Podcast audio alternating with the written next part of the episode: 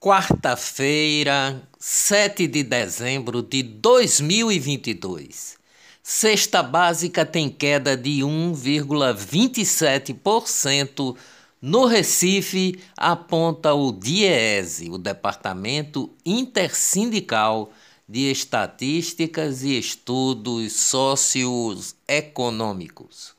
Petrobras anuncia redução no preço da gasolina de 6,1% e no diesel de 8,1% para as distribuidoras.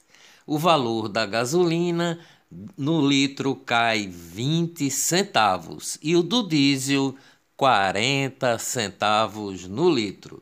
Quase 26 anos após intervenção, o Banco Banorte é finalmente fechado. O Banco Central acaba de aprovar o cancelamento da instituição financeira de origem pernambucana.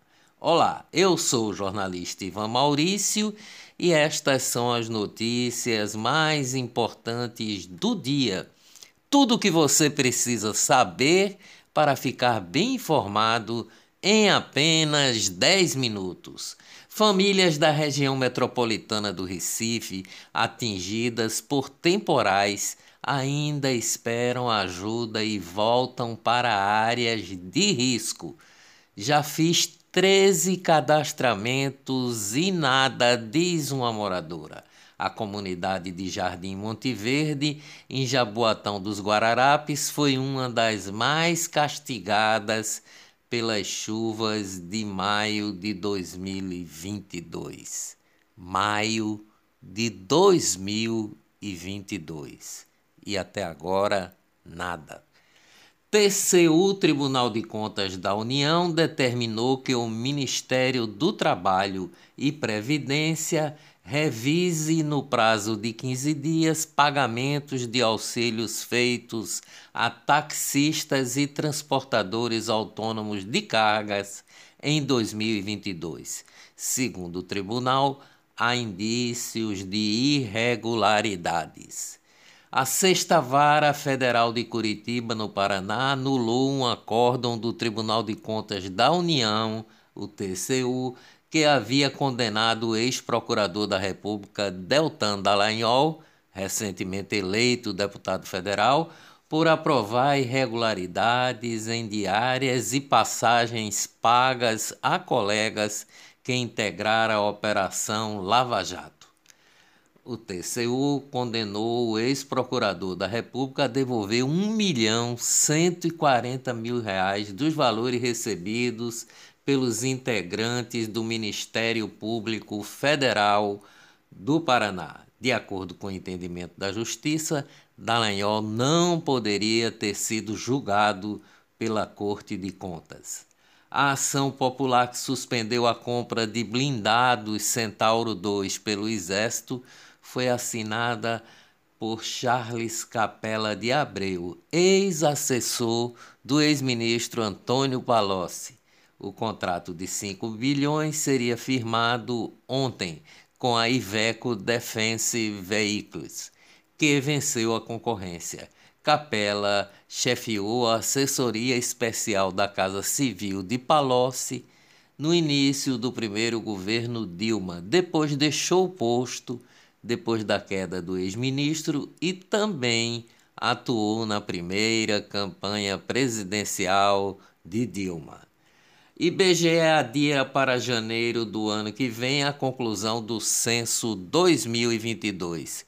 Falta de recenseadores e recusa de setores da população em responder à pesquisa geraram o atraso. Vice-presidente da Argentina, Cristina Kirchner, foi condenada ontem a seis anos de prisão, mas com foro privilegiado, ela não terá prisão imediata. Justiça da Argentina também decidiu que a ex-presidente não poderá assumir mais nenhum cargo público durante o resto da vida.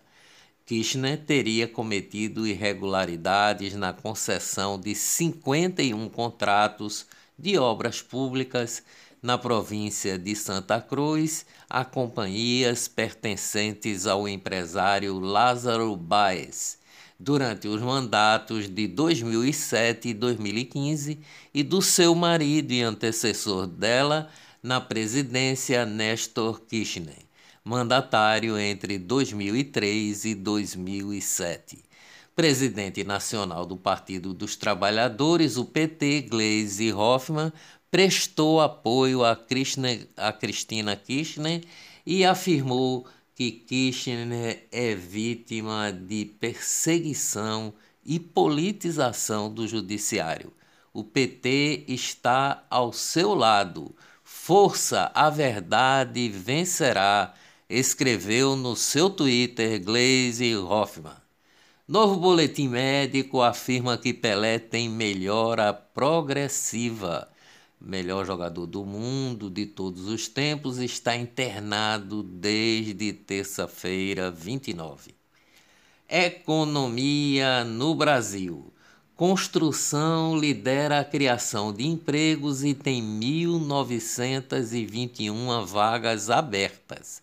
Cargos de eletricista e pedreiro são os que têm mais oportunidades.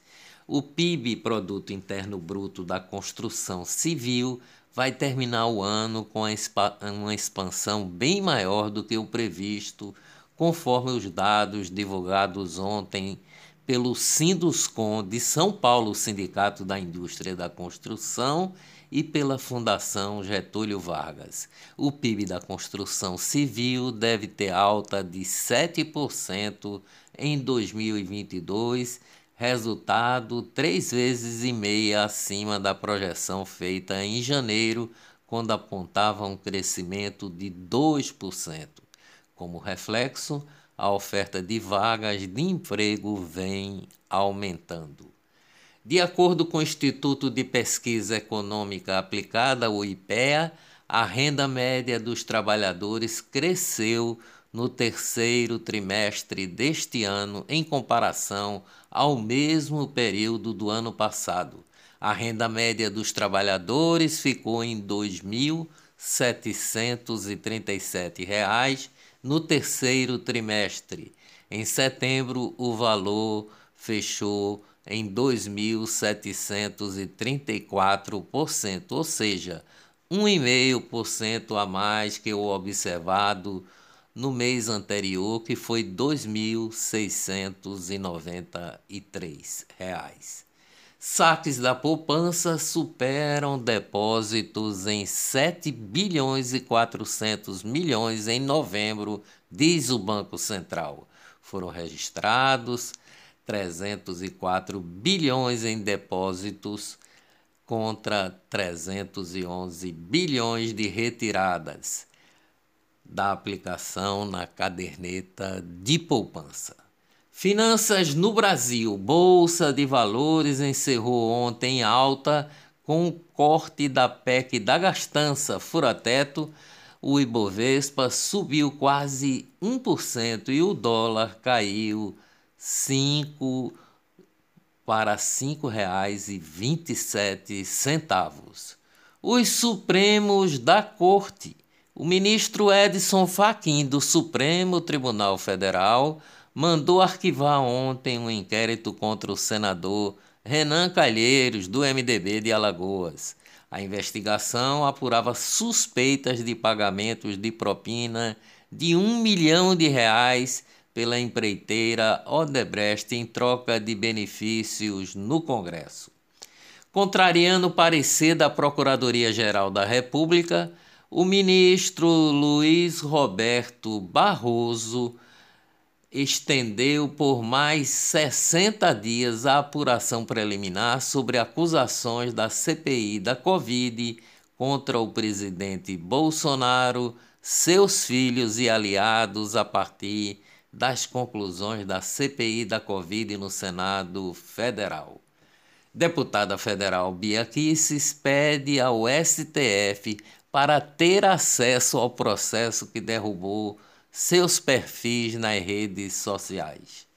Transição, comissão do Senado, aprova a PEC fura-teto que vai ampliar o teto de gastos em 145 bilhões. O limite fica abaixo dos 175 bilhões iniciais. Proposta agora segue para votação em plenário no Senado e depois ainda vai à Câmara dos Deputados.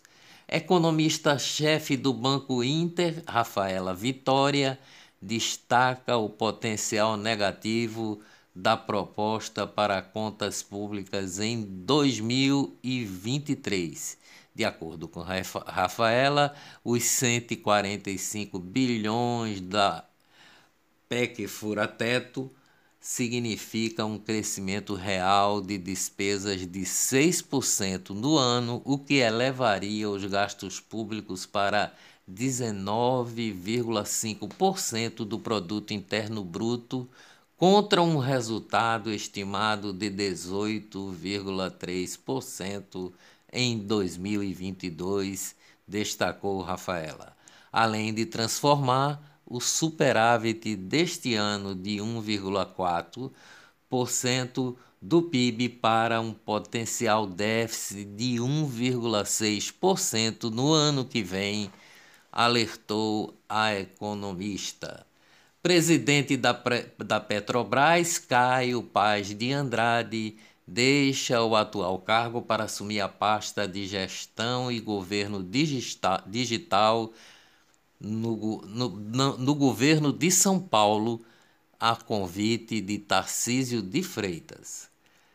Covid no Brasil.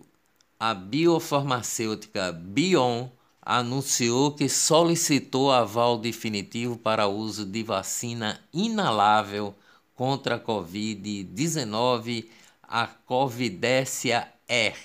A Anvisa Agência Nacional de Vigilância Sanitária. Dias melhores virão, com certeza. Até amanhã, se Deus quiser.